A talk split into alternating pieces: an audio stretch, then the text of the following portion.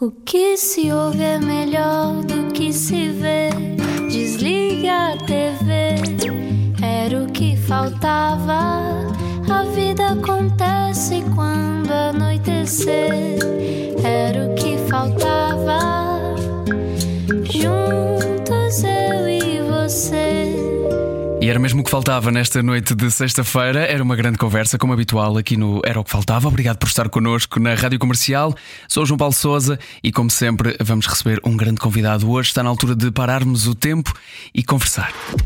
Às 8 da noite paramos o tempo. Paramos o tempo.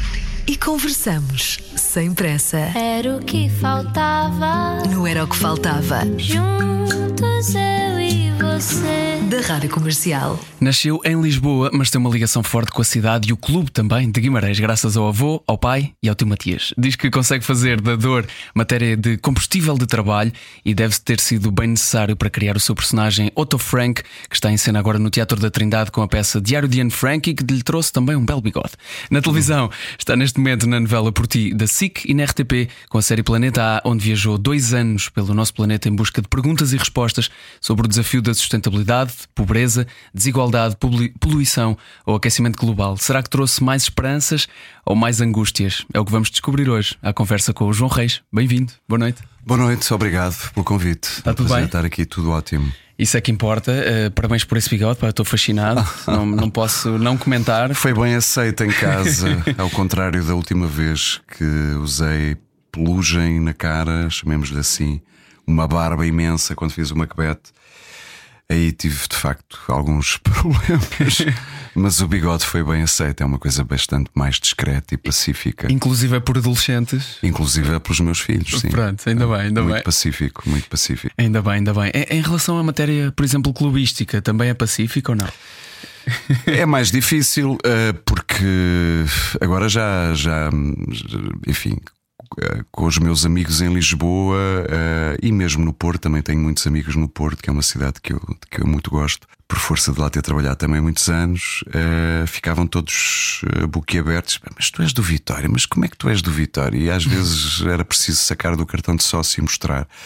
Agora já passei a essa fase. Sim, não deixa de ser eh, uma coisa um bocadinho inusitada, não é? Ser. eh, Eu nasci em Lisboa, mas sim, eu sou do Vitória, como se diz lá em Guimarães, do Vitória até morrer, porque é um clube eh, muito intenso e muito apaixonante e, portanto, vive com muita com muita entrega e com muita paixão e com muita euforia os jogos todos do Vitória. Quando posso ir ao estádio, vou. Quando não posso, vejo na televisão. Às vezes gravo os jogos e não quero saber o resultado para ver como se estivesse a ver em direto. Portanto, já cheguei a esta, já cheguei esta paranoia. E tenho um companheiro que é o meu filho mais novo, que também é do Vitória, também é sócio, portanto, que me faz companhia. Os outros, o outro é um bocadinho é trasmalhado, mas o mais novo ficou é comigo no Vitória. Ah, e, Muito portanto, é, é um clube é um clube para ficar para toda a vida, como é óbvio. Mas essa ligação não só ao clube, mas também à, à cidade, como dizes, porque eh, dizes que não é dissociável uma coisa da outra, eh, dizes que estaria hum, faria orgulhoso o teu pai, o teu avô e o tal tio Matias. Sim, porque eu comecei a ir à bola ah, com o meu avô e com o meu pai e com o meu tio ah, em Guimarães. Portanto, quando eu passava, passava o quê? As férias grandes, uma boa parte das férias grandes ah, na aldeia dos meus avós. Ah, portanto, nas férias grandes nós tínhamos três meses de férias, portanto, passava sempre lá pelo menos um mês, passava lá a Páscoa, passava lá o Natal. Portanto, tenho uma relação muito muito longa e de há muito tempo com a cidade e portanto quando era puto os meus, o meu avô, o meu pai e o meu tio levavam-me à bola e portanto depois de ir à- depois de ir ao estádio de Vitória uma primeira vez é impossível não seres do clube porque a forma como se vive o futebol ali é, é inesquecível e depois ia com o meu pai à Rua Dom João I pagar as cotas. Cheguei a escrever para o Jornal de Vitória, quando Vitória tinha um, um jornal, fazia umas crónicas, eu devia ter pai que 13, 14 anos. Portanto, isto foi antes do meu pai falecer. hum, escrevia, fazia umas crónicas sobre os jogos que via e analisava, e portanto, aquilo para mim era um, um mundo ah, fascinante. Essa- E essa ligação ah, manteve-se, não se perdeu. Ah, e, por exemplo, o meu filho mais novo, facilmente vivendo em Lisboa, poderia ser de um dos outros grandes. Mas ficou, ficou da cor do pai, que é ótimo. Há aí uma, uma certa tradição a manter Sim, também. sim. Mudando agora de assunto e falando aqui um bocadinho sobre o teu trabalho em particular, ehm, não deixa de continuar a ser surpreendente ouvir pessoas como tu, que trabalham há tantos anos, eh, falarem desta angústia da profissão de estar sempre no fio da navalha. E tu dizes que. Que isso te dificulta a projetar-te no futuro, por exemplo, esta, esta constante angústia que existe em relação ao que é o teu trabalho. É, nós vamos habituando às circunstâncias, não é? Tipo, é um bocado. Eu sou, como costumo dizer, um sobrevivente, ah, porque. ah, fiz coisas, já fiz coisas, não tenho pudor nenhum em dizer, já fiz coisas extraordinárias, sobretudo em teatro, fiz coisas muito, muito importantes, ah, nomeadamente na minha passagem pelo São João. Ah, portanto, adquiri ah, adquiri experiência, saber e, portanto, não sou um ator completo porque estou sempre em, em, em, em fase, em, em processo de aprendizagem, de reciclagem, mas digamos que com o estatuto que eu adquiri ou que fui adquirindo ao longo dos anos, isso permitir-me digamos que olhar para o futuro de uma forma um bocadinho mais desafogada e não o consigo fazer. Quer dizer, eu sou ator há 30, vai fazer 33 anos, com um percurso, eh, apesar de tudo, considerável. Quer dizer, e eu sei que tenho trabalho garantido até maio de 2023. A partir daí, não sei, quer dizer, é, é, o, é como. Como diz a minha mulher, ou como dizem os meus amigos, pá, tens sempre trabalho. Dizer, não, sim, tens sempre trabalho, mas há sempre aquela angústia, não é? Tipo, uh, tenho sempre trabalho. Sim, às vezes tenho trabalho e não tenho a possibilidade de, de escolher, de, de alternar, tenho que fazer coisas. Faço cada vez menos coisas de que não gosto ou com as quais não me identifico. Faço cada vez menos. Tenho sempre, às vezes, coincidentemente, eh, tenho essa felicidade também, por mérito próprio, acho eu, que é às vezes tenho possibilidades de escolher e escolho, e depois também às vezes me acontece escolher uma coisa e depois a seguir aparece-me outra coisa mais interessante ou mais estimulante, e eu não posso fazer porque eu sou. Uh, eu não sou de roer a corda, eu fico até ao fim, não, não abandono projetos uh, a um mês do início dos ensaios, como já fizeram comigo, a não ser às vezes por coisas absolutamente uh, inegáveis, quer dizer, aparece-te assim um projeto extraordinário que só fazes uma vez na vida. E aí, obviamente, negocias, e, mas sou muito fiel em relação aos convites que me fazem. Mas pronto, mas há sempre esta angústia. Quer dizer, eu trabalho a recibos verdes há 33 anos. É muito angustiante, não é? É muito angustiante mesmo. É pá, mas tu tens sempre trabalho, fazes isto, fazes. Pá, pois tenho, mas uh, garantidamente tenho trabalho até maio de 2023. E depois a partir dali, estou à espera que o telefone toque, estou à espera que surja um convite, tento perceber se é. Depois às vezes não, eu nunca consigo marcar férias, por exemplo. Uhum. É impossível, porque às vezes aparecem-te projetos que te atravessam. Eu este ano tive cinco dias de férias uh, e um fim de semana. Quer dizer, não me estou a queixar. Estou a dizer que.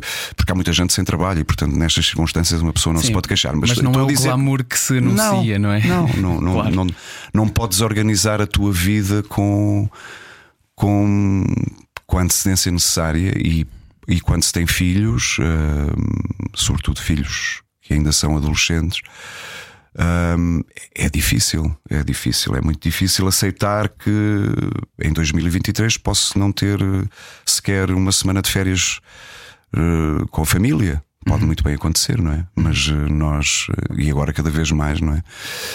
Que o futuro está, infelizmente, cada vez mais nublado por uma série de circunstâncias. Nós temos que temos que estar de olhos abertos e aproveitar o que vai aparecendo e, e não negar nunca o trabalho. Olha, falaste há pouco sobre um daqueles trabalhos eh, que só aparecem uma vez na vida. Provavelmente eh, vamos ter que falar sobre pelo menos um deles já a seguir. Eu imagino que esta série Planeta A, que, que esteve disponível na RTP, ainda está na RTP Play, não é? Na RTP Play, sim. Uh, tenha sido de certeza um desses trabalhos, nem que seja pelo timing em que aconteceu também. Sim, sim. Acredito que tenha sido muito especial e já a seguir falamos sobre isso. E ainda deste Diário de Anne Frank, que está em cena no Teatro da Trindade, com o ator João Reis, com quem estou à conversa hoje no Era o que Faltava. A palavra é de prata, o programa é de ouro.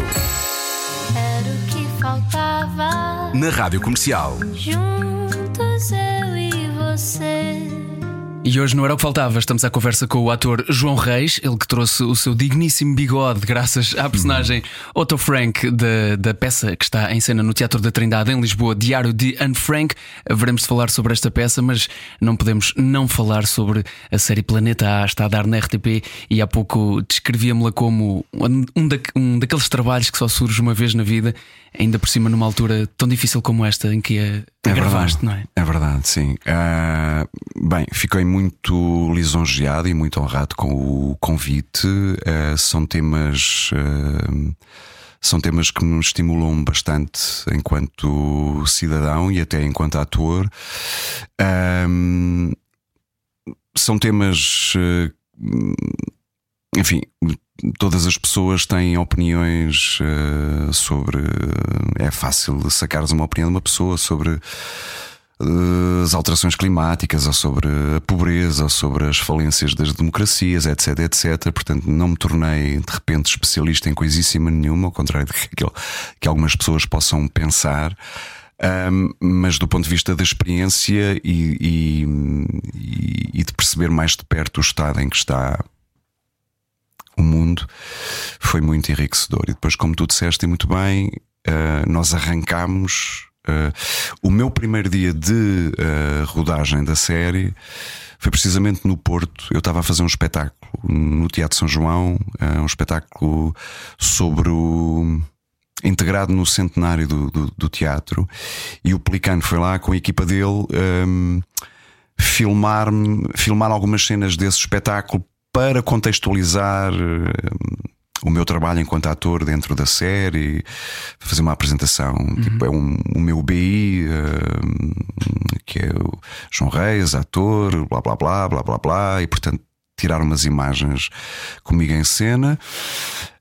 Um, e depois ainda fizemos umas filmagens nas ruas do Porto, no metro do Porto, pá, e três dias depois estoura a pandemia, entramos em confinamento, né? e de repente tens uma série de viagens mais ou menos programadas pelo mundo, uh, pelo mundo e tivemos que reformular tudo. Uh, isto era uma série que era para ser feita em oito meses, demorou dois anos, não é? Porque tivemos imensas paragens pelo meio, uh, tivemos que alterar alguns destinos, por exemplo, a China, que tornou-se impossível ir à China, uhum. impraticável. Uh, eles nem sequer, a embaixada chinesa nem sequer respondia aos e-mails.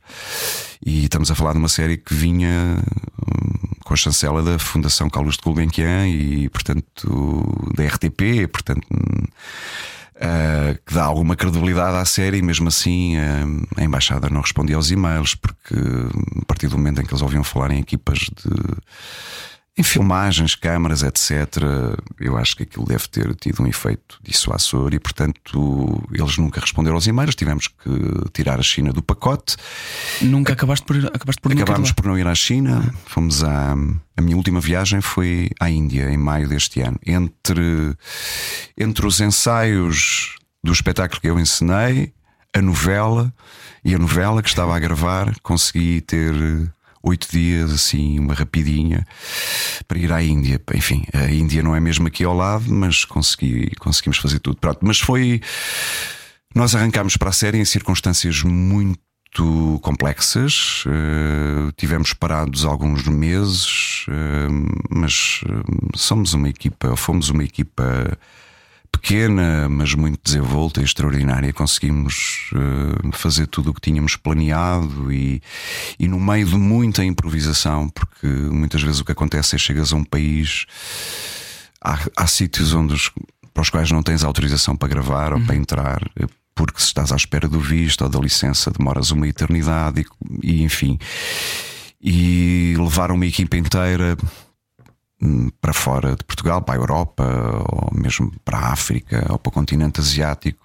Uh, é um balúrdio, não é? Em viagens, estadia, uh, toda a logística, e portanto nós não, não, não podíamos esperar e e, às vezes íamos para gravar, fazíamos coisas Foram em sítios é onde nem sequer tínhamos autorização e, e arriscámos, não é? E apesar das imagens, bastante. das imagens lindíssimas que nos, tra que nos traz a série, uh, a mensagem é, é, extremamente forte e muitas vezes é uma espécie de. Eu gostei de uma descrição que vi que é uma espécie de cartão de visita, mas do lado B daquilo Sim, que, sim. daqueles países ou daquelas cidades que Sim, nós aparentemente conhecemos. Sim. Foi, foi chocante para ti, ainda por cima, no meio da tua vida mais ou menos normal, vamos chamar-lhe assim. Estavas a dizer que a meio da gravação de uma novela, de uma peça de teatro, ias à Índia e voltavas. Isto fez maior contraste com, com aquilo que é a tua realidade do dia a dia. Esse, isto que foste lá buscar, esta pobreza extrema, esta desigualdade, este, estas perguntas sobre a poluição e o aquecimento global. Como são temas que me sensibilizam particularmente, digamos que os, o choque não foi tão grande como seria.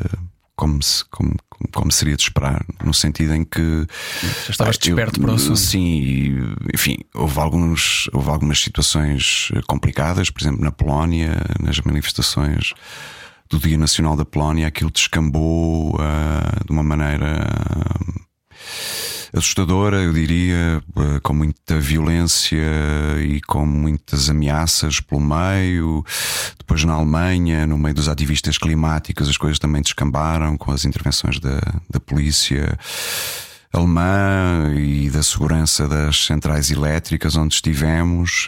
hum, Pronto, aí eh, esses, esse tipo de improvisos eh, e de coisas em relação às quais não estás à espera eh, foram mais difíceis de gerir. Eu Como não- é que se gera, na verdade? Onde é que Epá, tu estavas? eh, Eu imagino que imagino que eu não sou jornalista, eh, estava muito bem acompanhado quase sempre por jornalistas nestes projetos, eh, ou, ou na escrita, ou mesmo ao vivo, nos locais, e portanto sinto-me quase.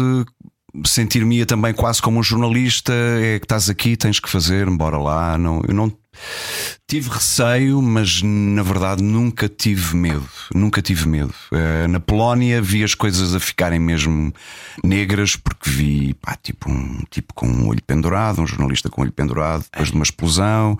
Vi muita violência de um lado e do outro, chuvas de petardos, cargas policiais, os, os extremistas a ameaçarem, as coisas a afunilarem, a tornarem-se. Porque aquilo era uma grande avenida que depois começa a afunilar em direção ao Estádio Nacional da Polónia. O Jorge queria que continuássemos a filmar, mas aquilo.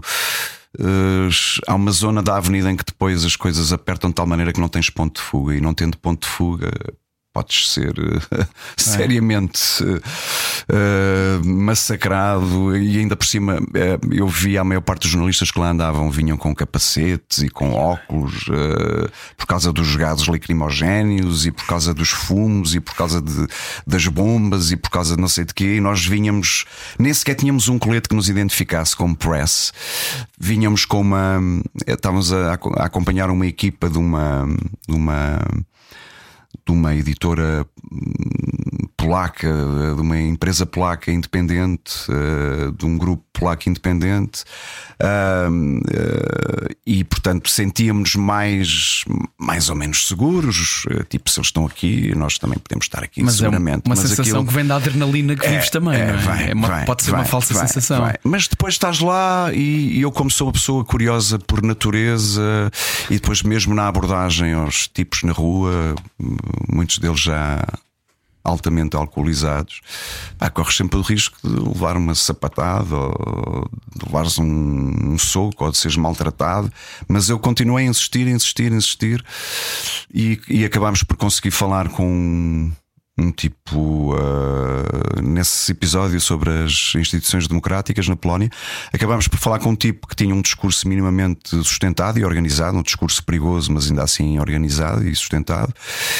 Ahm, e sobrevivemos, quer dizer, hoje em dia guardo quando começo a pensar: epá, onde é que eu estive, o que é que eu fiz, como é que eu me fui meter ali, Eh, como na Alemanha, exatamente como na Alemanha, na- na- com os ativistas às sete da manhã, com tempo chuva, frio, eh, duríssimo, sobretudo para eles, porque eles eram eles que estavam à mercê da- das cargas policiais, mas quando estás ali no meio, estás a pensar: epá, fogo eu podia estar em todo lado, mesmo menos aqui, mas aquilo faz parte da tua história também, da tua narrativa. Aquilo é ao mesmo tempo. É, é apetecível, é a adrenalina a funcionar. Uau, isto é, é fantástico. Estás a viver um momento único.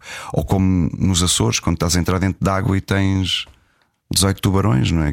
Eu, já, não- eu não faço mergulho. Tenho uma relação com a água difícil, porque já tive, eh, já tive para já tive para morrer afogado duas vezes. Uh, uma delas, inclusivamente,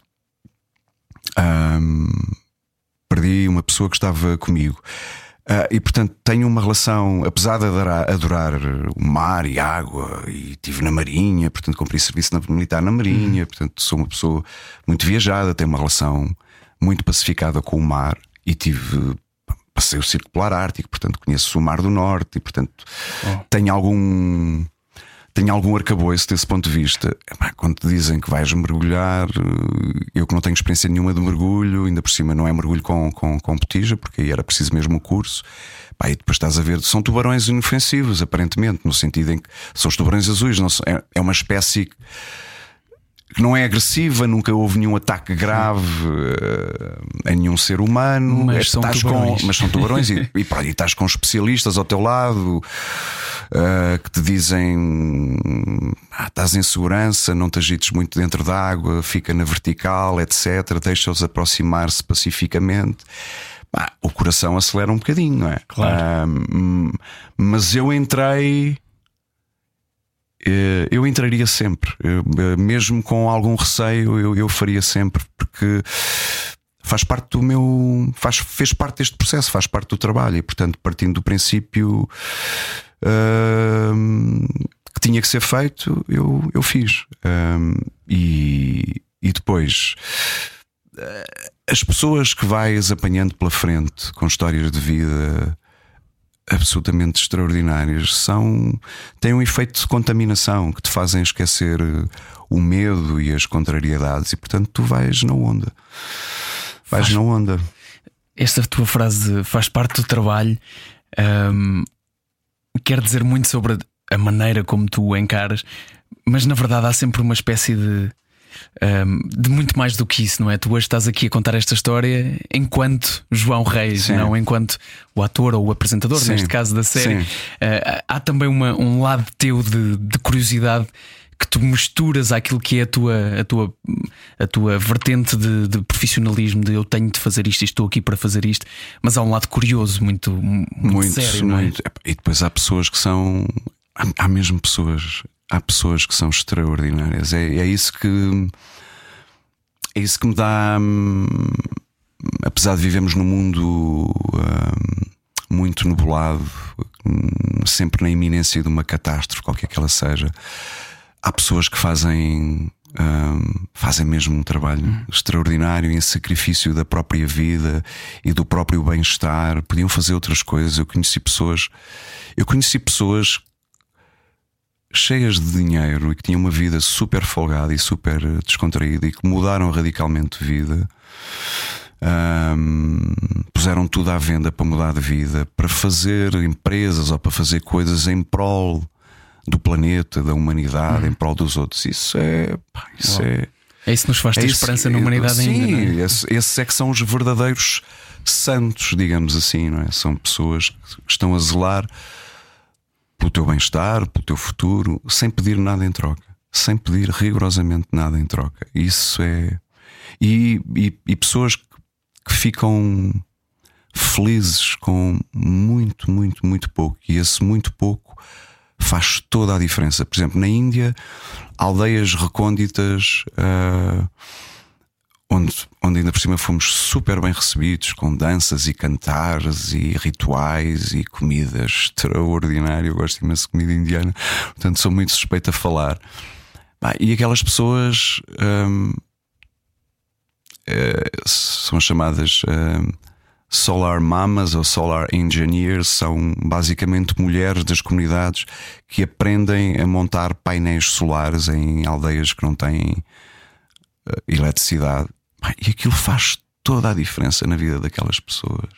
Toda a diferença, porque podem ligar uma ventoinha. E da comunidade inteira. Da comunidade inteira. Podem ligar uma ventoinha, os miúdos podem ler à noite, podem estudar à noite, uh, não têm televisão, a maior parte deles. Uh, são um painel solar que custa 50 euros ou 55 euros e que muda a vida de uma família inteira. Um, são estas pequenas coisas, o somatório de todas estas pequenas coisas e, e de todas estas experiências que me fazem, apesar de tudo, acreditar ainda no nosso futuro e no futuro da humanidade. Eu acho que este é um resumo de quando, quando uma viagem é boa. Não sei se tiveste este sentimento que é quando nos sentimos tão pequeninos, aquilo hum. que nós fazemos vale tão pouco hum, sim, comparado sim. com isto, sim, estes exemplos que acabaste de dar.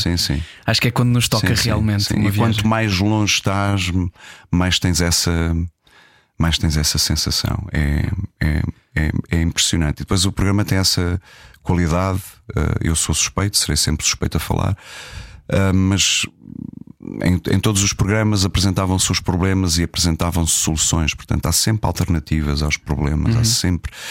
Basta hum, as pessoas estarem atentas e disponíveis, e basta, obviamente, isso já é uma. Já estamos a falar de um outro nível de responsabilidade, basta, basta que os governos e os políticos estejam atentos um, ao que se está a passar uhum. para, para poder fazer eh, as mudanças eh, necessárias e que precisam de ser rapidamente implementadas. É isso mesmo, e essa, esta série é, é mesmo, na verdadeiro sentido da palavra, um serviço público. Falamos sobre um, isto, isto de nos sentirmos pequeninos e de podermos mudar algumas coisas no mundo e saltamos para aquilo que estás a fazer neste momento em cena no Teatro da Trindade, o Diário de Anne Frank. Um, não sei se tiveste a oportunidade já na tua vida de ler este livro.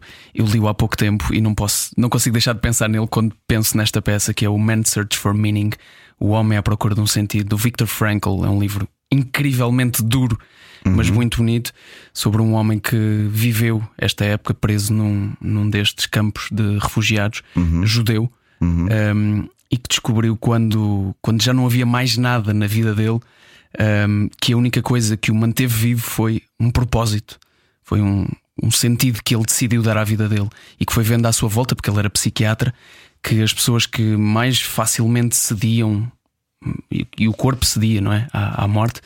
Um, era porque deixavam de, de, atribuir à vida este, este sentido. Um, como é que alguém eh, pesquisa o suficiente para subir a palco sendo o pai de Anne Frank aqui? Bem, é fácil porque uh, sobre esta época e sobre este período uh, há muita informação. Uh, e sim, sim, a maior parte da informação, muitas coisas tiveram que ser filtradas porque eu vi muita coisa horrível mesmo. Horrível, pois. horrível. Histórias horríveis, relatos horríveis.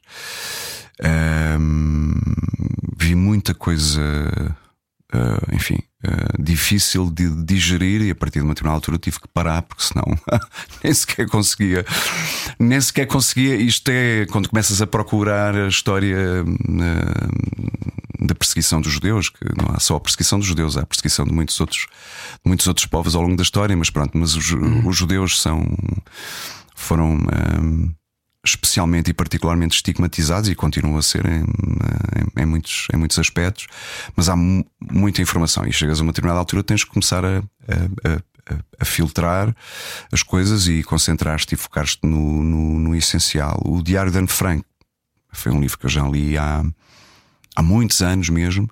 Decidi não ler outra vez porque. Uh, eu acho que ia correr o risco de estar a construir a minha personagem baseada no olhar da Han Frank.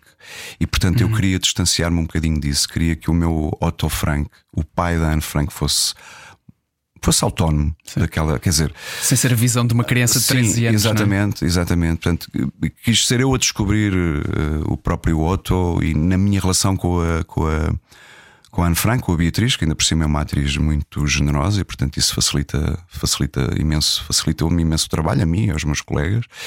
E, portanto, decidi fazer um caminho paralelo e, e basear-me sobretudo na história do medo, de ficares, uh, imaginar, uh, ficares fechado em casa durante dois anos, partilhar uma casa com mais uh, oito pessoas. Puf, eh, enfim, nós temos a experiência da pandemia, mas tu na pandemia, hum, que para muitas pessoas foi violentíssimo, sobretudo para, para, para as pessoas de mais fracos recursos que viviam em casa com com os filhos, às vezes em situações uh, impossíveis. Eu, eu tenho uma casa, felizmente, tenho uma casa suficientemente generosa. O meu filho tem um quarto, a minha filha tem um quarto, eu tenho uma sala onde posso trabalhar, etc.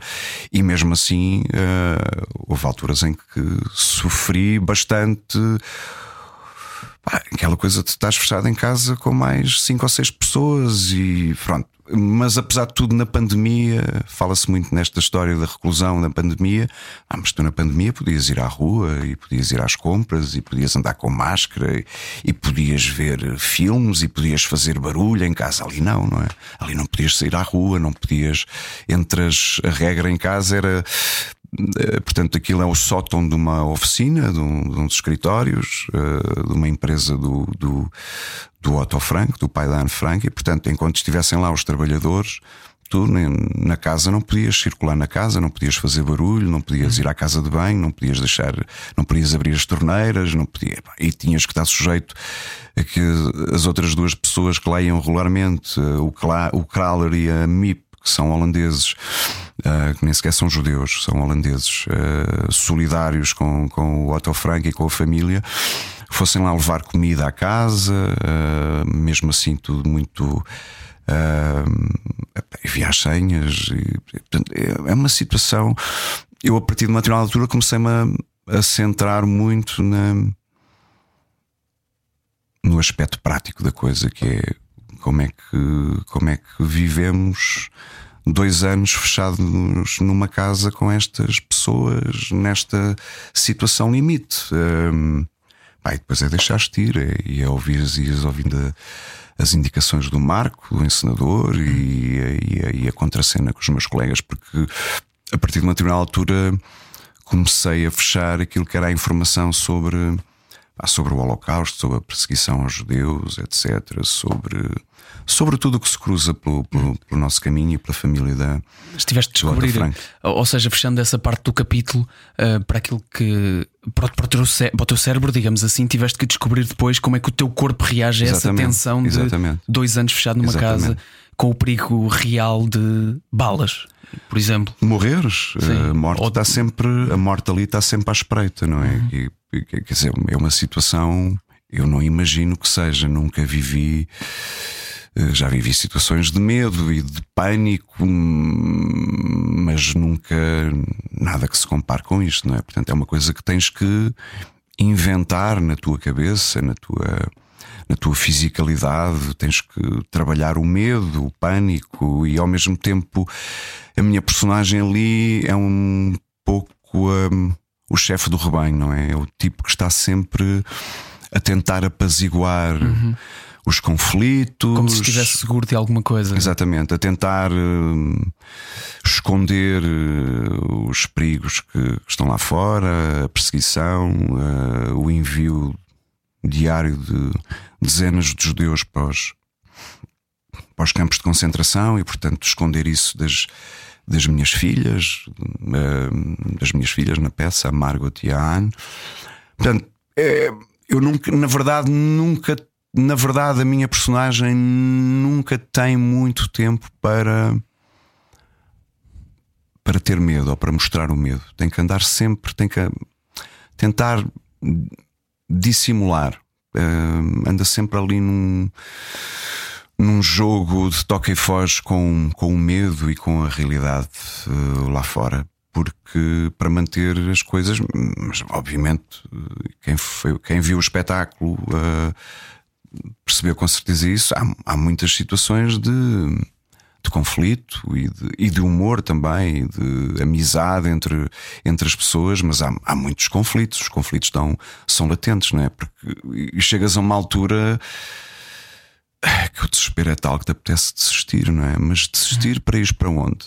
Desistir é desistir para ir para a morte, é entregar-te no fundo, entregar-te à morte, porque vais para um campo de concentração tens que ter um instinto de sobrevivência, imagino, muito apurado, tens que ter essa. Tens que ter essa motivação extra com, com a vida, imaginando sendo pai, e eu penso, pensei muito nisso, que é eu vou para um campo. O Otto Frank foi para Auschwitz e as filhas e a mulher foram para Belsen, que era um outro campo de concentração. Quer dizer, uh, eu imagino que o Otto Frank estaria sempre com a cabeça nas filhas e na mulher, tipo, quero chegar ao fim vivo, tentar chegar ao fim vivo para poder reencontrar a minha família, as minhas filhas, não é? Um, isso é um é um motivo mais do que suficiente, pelo menos eu imagino que sim, não é? Uhum. Eu uh, não me quero nunca pôr nesse papel porque é uma coisa que eu não ouso fazer, mas uh, tendo filhos há, uma, há uma preocupação natural e legítima. Ah, se os meus filhos correrem, correm perigo ou estão numa situação de perigo, é obviamente que a minha cabeça está sempre com eles e eu farei tudo para os poder resgatar desse perigo. Imagino que com o Otto Frank tenha surgido, tenha acontecido exatamente a mesma coisa, num contexto bastante mais difícil e que, em muitos aspectos, hoje em dia, muitas outras pessoas em muitos países do mundo vivem de maneira diferente. Já conseguiste apaziguar esta transição entre vir à rádio comercial e dar uma entrevista e, e entrar no teatro, viver este mundo e voltar para casa depois no final do dia? Já, eu, eu, nós, nós eh, felizmente uh, temos um grupo muito, muito coeso e muito solidário e torcemos sempre uns pelos outros e há sempre. Hum, é um grupo muito coeso, o nosso grupo, e às vezes sentimos que há uma ou outra pessoa que está com menos energia. Há sempre, um, há sempre ali um lado de compensação para que o grupo funcione em harmonia, mas como eu costumo dizer, chegas ali a uma altura em que entras na bolha, não é? Tu tens uhum. que entrar mesmo na bolha, vais para 1945, 1942, melhor dizendo, e entras naquela bolha, te está fechado numa casa, a viver a Segunda Guerra Mundial, com os nazis lá fora a fazerem caça aos judeus e não só, mas sobretudo aos judeus e corres o risco. É uma coisa, é uma bolha onde custa um bocadinho a entrar, uh, mesmo, mesmo com a experiência que eu tenho. Uh, há ali zonas emocionais que são uh, difíceis de gerir e, portanto, tens mesmo que estar super concentrado e super focado naquilo que estás a fazer. Mas, obviamente, quando sai de lá, aquilo acaba e, e sai daqui da, da comercial e vou para o teatro e visto a roupa e, e, entro na bolha. Enfim, há dias que corre melhor, outros dias que corre menos bem. Depende muito da, da energia e do, do mood, mas, mas sim, mas é. Eu diria, eu diria que temos o trabalho facilitado porque de facto há essa. Para já temos a sensação de que para já o espetáculo está a correr super bem, não é? Portanto, está sempre, está quase sempre escutado e portanto uma carreira longuíssima, que é uma coisa muito rara hoje em dia. Não é? Uhum, Os uhum. espetáculos estão 4 dias em cena, 15 dias. Há lá, às vezes, na melhor das hipóteses, um mês. Nós vamos estar quatro meses em cena, que é uma coisa completamente nova, pelo menos para mim. Eu já há muito tempo não estava tanto tempo em cena, portanto, também tens que fazer o trabalho de te estimular diariamente para entrares na bolha e fazeres aquilo, para não, sobretudo para não mecanizares, que é sempre o perigo que se corre no teatro quando fazes. Quando estás há muito tempo a fazer o mesmo espetáculo, podes entrar ali num esquema de mecanização e, portanto, começa-se a perder o essencial. Mas nós ali temos conseguido superar esses, essas dificuldades e esses obstáculos, porque somos um grupo muito muito, muito solidário, muito coeso e, portanto, é sempre uma alegria, mesmo em dias em ou que estamos mais cansados ou que tivemos um dia menos bom. É sempre uma alegria voltar ao, ao, ao Trindade e estar ali todos os dias a fazer o Diário de Ano Franco. Fico contente de saber também que, que o público também reflete essa ideia de que, de que tu falas e que, essa, que as salas têm estado bastante cheias. E deixamos o convite também para passar no Teatro da Trindade a assistir a este Diário de Anne Frank. E estava-te a ouvir falar e a pensar nisto. Anda, andamos há tantos anos a falar sobre esta ideia de viajar no tempo e afinal já o fazemos há tantos anos com o teatro. Sim, pois o teatro convoca sempre essa possibilidade de poderes viajar no tempo, ainda por cima na encenação do Marco. Um, que é muito complementar, que é complementado inteligentemente por, por, por imagens uh, de planos menos visíveis uh, na cena. Eu diria que a peça é muito é muito realista uh, e, e, o estilo de representação, que se aproxima muito do realismo ou do naturalismo, convoca com muita facilidade as pessoas para aquele ambiente. As pessoas partilham do nosso medo uhum. uh, e das nossas alegrias e do nosso humor. Como se estivessem, já tenho, tenho ouvido no fim do espetáculo muitas pessoas. Nós, nós estamos ali convosco uh, nos momentos difíceis, nos momentos de alegria, e de facto, quando há momentos na peça em que tocam a campainha, que não sabemos se são os nazis que vão lá para nos vir buscar, e é preciso fazer um silêncio absoluto e implacável. A sala fica. Uma sala com quase 400 pessoas fica num silêncio absoluto, como se o menor ruído da plateia pudesse denunciar a nossa presença em casa. E sentir isso, essa energia, uh, por parte do público, é muito reconfortante, porque significa que as pessoas estão realmente ligadas ao espetáculo e estão de alguma forma a viver aquilo que nós também estamos a viver ali dentro. Isso é muito bonito e muito oh. reconfortante ao mesmo tempo. Reconfortante, acho que é uma, um bom adjetivo para esta nossa conversa, João. Muito obrigado. Obrigado mesmo. eu por esta oportunidade. Gostei uh, muito. Também. Gostei muito de conversar contigo, foi o Era o que Faltava de hoje com o João Reis. Esta conversa fica disponível em radiocomercial.ol.pt para ouvir quando e onde quiser. Beijos e abraços, bom fim de semana. A palavra é de prata, o programa é de ouro. Era o que faltava. Na Rádio Comercial. Juntos eu e você.